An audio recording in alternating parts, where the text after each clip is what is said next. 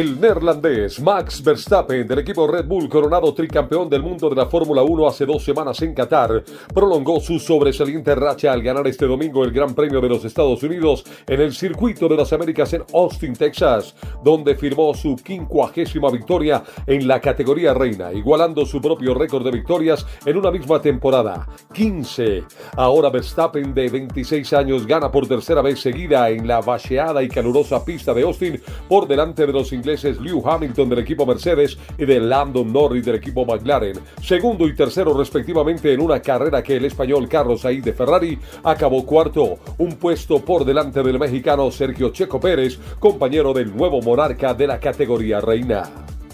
La colombiana Mariana Pajón ganó la medalla de oro en la competencia del BMX de los Juegos Panamericanos de Santiago de Chile 2023 luego de la competencia final celebrada ayer. Es el tercer título de Pajón en la historia de estas justas luego de haber ganado en Guadalajara 2011 y Lima 2019. La plata fue para la canadiense Mike Simpson, mientras que la otra colombiana en competencia Gabriela Bolé se colgó el bronce.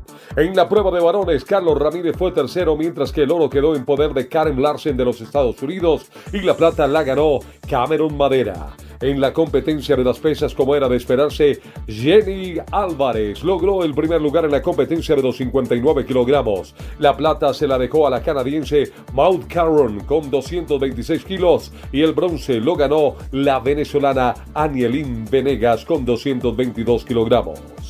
El estadounidense Ben Shelton logró su primer título al derrotar 7-5 y 6-1 al ruso Astan Karatsev en la final del torneo de Tokio en el ATP 500 sobre superficie dura con el que termina el tramo asiático del circuito.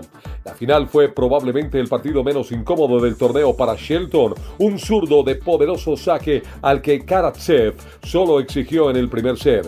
El norteamericano sumó el 80% de los puntos en juego en su primer servicio y añadió dio 18 golpes ganadores que son demasiado para el ruso que ha perdido las dos veces que se ha enfrentado con su rival norteamericano. Ahora, las noticias de Colombia y el mundo llegan a www.cdncol.com. Somos cadena de noticias y el portal digital de las Américas. Noticias, deportes, salud, entretenimiento, análisis América Latina y el mundo. Radio y televisión en vivo. Cadena de noticias.